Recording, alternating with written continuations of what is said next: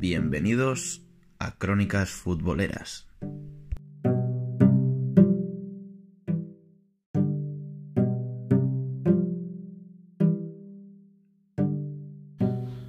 Hola y bienvenidos todos un día más a Crónicas Futboleras.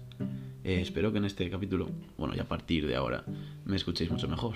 Y es que me he pillado un micro y creo que, que mejora bastante la calidad de audio de los podcasts. Porque antes al final tenía que estar grabando con, con el móvil en la mano y no era, no era plan. Em, en el capítulo de hoy me gustaría hablar de varios temas. Pero el principal de todos, bueno, para comenzar, me gustaría empezar hablando de, de la destitución de Robert Moreno, porque se ha producido hoy por la mañana, 19 de noviembre, y la vuelta a la selección de Luis Enrique. Em, quería comentar acerca de esto, que, que estoy contento, estoy muy contento con la vuelta de, Luis Enrique a la selección, porque considero que es un seleccionador perfecto para, para nuestro conjunto, pero estoy muy en contra de los métodos de, de Rubiales. Eh, se decía, se decía que, que Luis Enrique no estaba contento con algunas de las decisiones o, o comentarios que había hecho este Robert, Robert Moreno, eh, mientras, bueno, en su ausencia, estando al frente Robert Moreno de la selección, eh, y por eso ha sido apartado, apartado de la del puesto de, de, que todos pensábamos que podía llegar a ocupar, que es el, el segundo entrenador de la, de la selección española. Eh, resulta que han puesto que Luis Enrique ha decidido que su segundo sea un Zue. Esto a todos, me incluyo, nos ha sorprendido. Y es que no sé qué habrá cambiado en, en, la mente de Luis Enrique en este parón que ha tenido con respecto a Robert Moreno. No sabemos qué habrá oído o qué comentario no le habrá molado. Perdón por el, por el coloquialismo no le habrá gustado, mm, pero nos hemos quedado todos sorprendidos. Por una parte contento con la vuelta de Luis Enrique, pero por otra parte un poco molesto por, por las formas, supongo, porque al final no nos enteramos mucho de, de cómo ha sido todo. Ah, suponemos que habrá, habrá algo detrás, pero no, como no tenemos información al respecto, pues no podemos aventurarnos y decir nada. En resumen, eh, a España le ha ido muy bien en el parón de selecciones, venciendo a, a Malta y a Rumanía. Eh, unas goleadas, la verdad. No han sido partidos, pues, a tener muy en cuenta, digamos, pero al final han sido, pues, rivales muy sencillos. Eh, preocupante un poco, a mí, para mi modo de ver, que España todavía no ha encontrado, no ha encontrado el 11. No ha encontrado el 11 con el que posiblemente nos sintamos más cómodos jugando. Eh, a falta de 7 meses para, para la Eurocopa pero vamos viendo eh, cómo hay avances, viendo que, por ejemplo, Kepa seguramente sea el portero titular, Sergio Ramos esté en el eje de la zaga, eh, Fabián parece que es uno de los indiscutibles, luego arriba ya hay un poco más de debate porque Gerard Moreno lo está haciendo muy bien, Santi Cazorla está rindiendo a un nivel impresionante con la edad que tiene, con, con todo lo que tiene detrás Santi, demostrando que, que es un grande dentro y fuera del campo. Eh, esto todo de, de, la selección española. Ahora quería comenzar con la segunda parte de, del podcast y me gustaría hablar un poco de, del clásico. Del clásico porque ya se eligió fecha, el 18 de diciembre a las 8 de la tarde en el Camp Nou, si no me equivoco ahora mismo.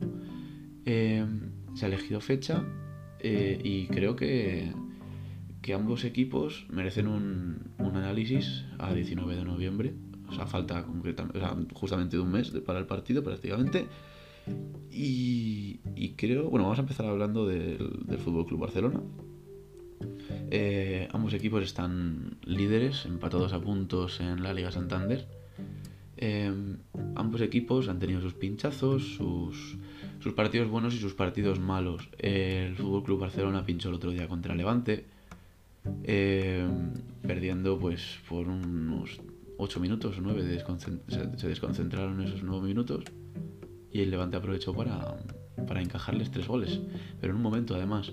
Luego el último partido pues lo ganó el Barça con una exhibición de, de Leo Messi, de Don Leo Messi, que parece que, que, le es más fácil marcar faltas que penaltis. Por ejemplo, el otro día en Argentina, eh, creo que fue contra Brasil, eh, tiró un penalti, lo, se lo pararon y luego ya marcó de rebote.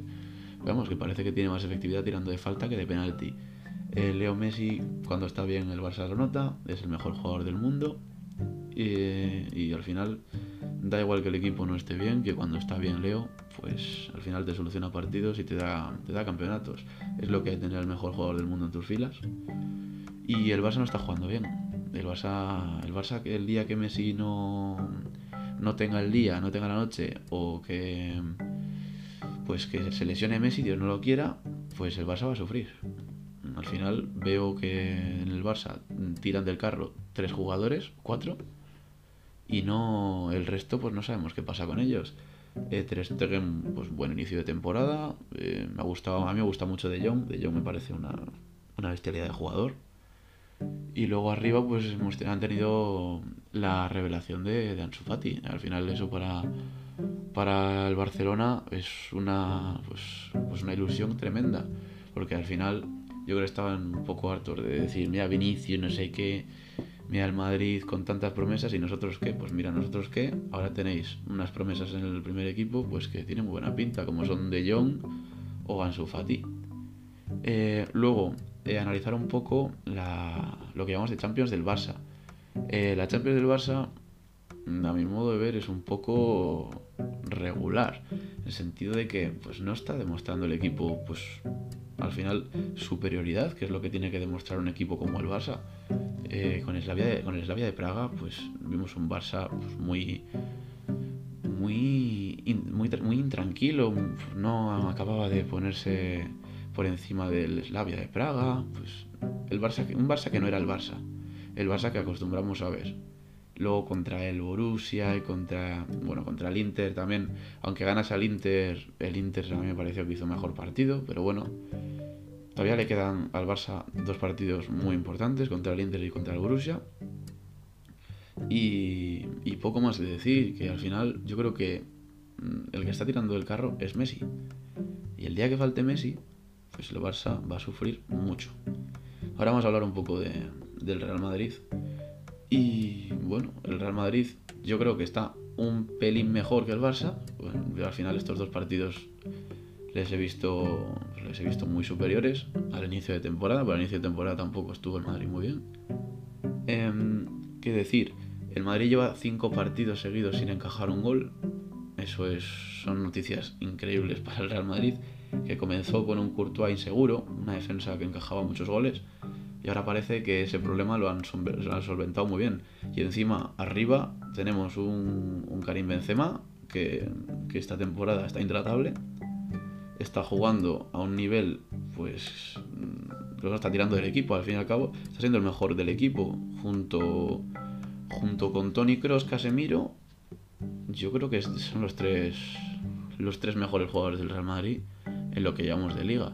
Al final, Tony Cross yo me incluyo entre los madridistas que el año pasado, a final de temporada, eh, le tiramos piedras, le tiramos piedras todos los partidos porque a mí me parecía que no estaba demostrando nada, que jugaba sin, sin ilusión, sin ganas, pero esta temporada nos está callando la boca a todos y como debe ser. O sea, al final nos hemos llevado una alegría, los madridistas, entre ellos yo, y, y Casemiro, que yo siempre he puesto la mano al fuego por él, está demostrando que a día de hoy, si no es el mejor pivote del mundo en cuanto a estado de forma, está entre los mejores. Eh, al final, Casemiro se nota muchísimo cuando está en el campo, roba muchísimos balones, pero una cantidad de balones en cada partido. Luego, Fede Valverde también cabe destacar que, que los últimos partidos lo, está haciendo estupendamente. El Madrid este verano se obsesionó con, con fichar a Paul Pogba pero al final no se pudo por las exigencias económicas del, del conjunto inglés, del conjunto del Manchester United, y al final tuvo que conformarse con lo que había en plantilla. Eh, Fede Valverde está demostrando que con 21 años puede hacer el papel que podría hacer Pogba, quizás no tan bien, claramente, porque estamos hablando de Pogba, pero está dando un nivel impresionante. Por cierto, nos hemos, bueno, se ha, salido, se ha publicado hace poco que va a ser padre. Eh, lo, se lo dedicó a, a, su novia cuando marcó el gol, el último gol que ha marcado, bueno, el único gol que ha marcado. Y luego, bueno, analizar un poco eh, la figura de Rodrigo, que está haciendo goles, está haciendo muchos goles con el Real Madrid, marcó contra el Galatasaray un hack trick que ninguno se esperaba a principio del partido. Y además fue un, partidazo, fue, fueron tres goles y una asistencia, si no me equivoco, a Benzema. Y marcó de casi todos los registros, bueno, marcó hasta de cabeza Rodrigo, que tampoco es una faceta que pues, en la que se le dé como Los Ángeles, no es un Cristiano Ronaldo, pero bueno, marcó un buen gol de cabeza y encima asistió. Eh, y hablando de Champions, em, al Madrid le espera un, mes de diciembre un poco complicado, porque le toca el clásico, le toca el PSG, le tocan unos partidos bastante fastidiadillos. Esperemos que, que, el Madrid de estos últimos cinco partidos con la portería a cero pueda mantenerla bastante más y siga demostrando el nivel que de momento estos últimos partidos está demostrando y con creces además. Em, veo que el Real Madrid está recuperando la forma de jugadores como Hazard, que se esperaba muchísimo de Hazard.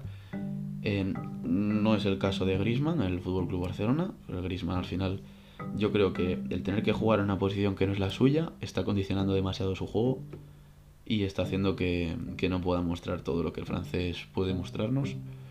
Mm, lo de Hazard, por ejemplo, con Bélgica este fin de semana ha sido una pasada.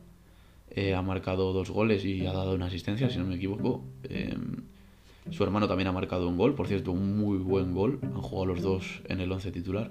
Y Hazard ha hecho, eh, Eden Hazard, el, Madrid, el del Madrid, eh, ha hecho un partido muy, muy, muy, muy bueno. Em, bueno, voy a mojarme y voy a decir un, un pronóstico para, para el clásico. Y creo que el partido en el Camp Nou va a terminar con un 2 a 2 en el marcador. Creo que, que Messi va a hacer un buen partido, pero la defensa del Madrid va a estar muy bien. Eso espero. Eso espero. Y creo que el partido va a acabar con un 2 a 2. Y bueno, si tengo que decir goleadores, pues, pues, un doblete de Messi.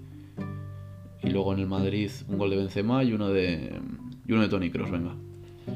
Yo creo que así, yo creo que va a haber una igualdad en el, en el partido, porque al final el Barça, bueno, todavía tiene margen de mejora, al igual que el Madrid, al final queda un mes para el, para el clásico, hay muchos partidos, en el caso del Madrid muy complicados, si no me equivoco juega también contra el Atleti Bilbao, eh, es un partido muy duro, el Madrid tiene unos partidos muy complicados, el Barça también de Champions, y creo que ambos equipos pueden mejorar muchas facetas antes del, del clásico. Muchos jugadores pueden recuperar su estado de forma en un mes, fácilmente además. Y me gustaría que me dijeseis si os gustaría ver un, un vídeo, de, no sé si ahora o cuando llegue el mercado de fichajes, de cómo eh, yo, eh, en, el, digamos, me pongo en el puesto de, de manager del Fútbol Club Barcelona y del Real Madrid y cómo haría fichajes y cómo vendería jugadores, cómo haría mi, equipo en función de lo que llevamos de temporada. Por ejemplo, si tuviese yo 100 millones y soy el manager del Real Madrid, 100 millones de traspasos, ¿qué haría, por ejemplo, en enero? ¿O cómo formaría mi Real Madrid para las próximas temporadas? Si os gusta la idea y veo que es apoyado, pues puedo prepararlo para el próximo podcast o lo podemos dejar para cuando sea el periodo de traspasos, cuando los rumores de fichajes sean mucho más mucho más concisos, cuando tengamos mucha más información sobre qué jugadores necesita cada club y todo, y todo eso. Al final, a mí, por ejemplo, lo que más me gusta son los periodos de fichajes, a mí me encantan. Y sería, yo creo, una buena idea, como el anterior podcast que hice de, de las promesas, del 11 de promesas. Y yo creo que sería todo. Así que bueno, si os ha gustado el podcast, eh, dadle un me gusta, comentad, compartirlo y nada, hasta la próxima. Un saludo, adiós.